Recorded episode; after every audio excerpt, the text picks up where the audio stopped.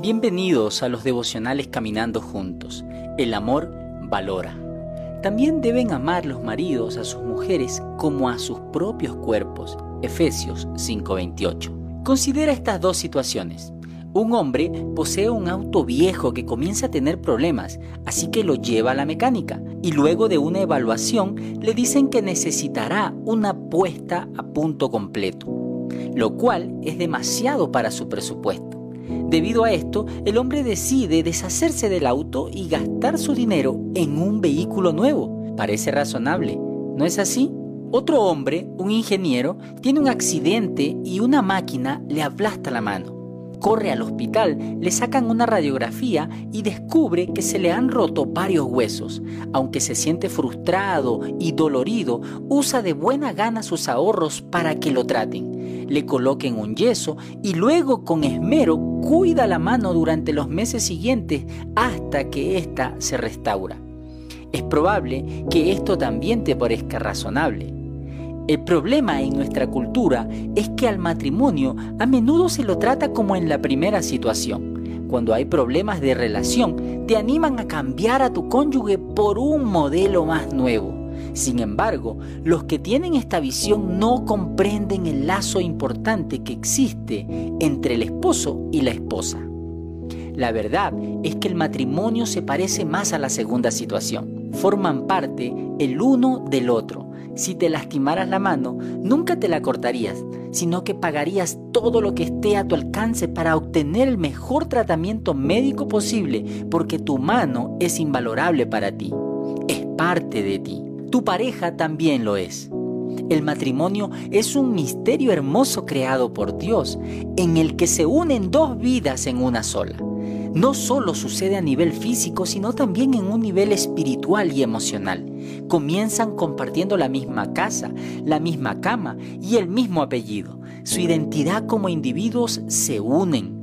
Cuando tu cónyuge atraviesa una tragedia, los dos la sienten. Cuando tienes éxito en tu trabajo, los dos se alegran. Pero en algún momento en el camino te desilusionas y se instala la realidad eleccionadora de que te casaste con una persona imperfecta. Sin embargo, tu cónyuge sigue formando parte de ti y esto no cambia. Efesios 5, 28 y 29 dice así. Así también deben amar los maridos a sus mujeres como a sus propios cuerpos. El que ama a su mujer, a sí mismo se ama, porque nadie aborreció jamás su propio cuerpo, sino que lo sustenta y lo cuida. Este versículo le habla a los esposos, pero fíjate cómo se describe a cada miembro. Se considera a los dos como la misma carne. Debes tratar a tu cónyuge con el mismo cuidado y amor con el que te tratas a ti mismo. Cuando le demuestras amor a tu cónyuge, también te demuestras a ti mismo. Sin embargo, esta moneda tiene dos caras. Cuando maltratas a tu pareja, también te maltratas a ti mismo. Piénsalo, ahora sus vidas están entretejidas. Tu cónyuge no puede experimentar alegría o dolor, bendición o maldición sin que también te afecte. Es hora de permitir que el amor cambie tu forma de pensar.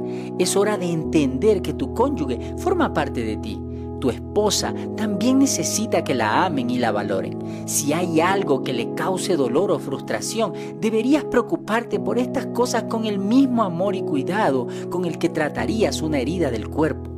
Si tu esposo tiene alguna herida, deberías considerarte un instrumento que ayude a traer sanidad a su vida. Cuando miras a tu cónyuge, lo que ves es parte de ti. Habla bien de él, aprecia y valora al amor de tu vida. En el día de hoy, reflexiona en cómo tratas el cuerpo físico de tu cónyuge. ¿Lo valoras como el tuyo? ¿Lo tratas con respeto y ternura? ¿Te deleitas en tu cónyuge tal cual es? ¿Qué necesidad de tu cónyuge podrías satisfacer hoy? ¿Puedes hacer un recado? Quizás darle un masaje en la espalda o en los pies. ¿Podrías ayudar con la tarea de la casa? Elige un gesto que diga te valoro y hazlo con una sonrisa.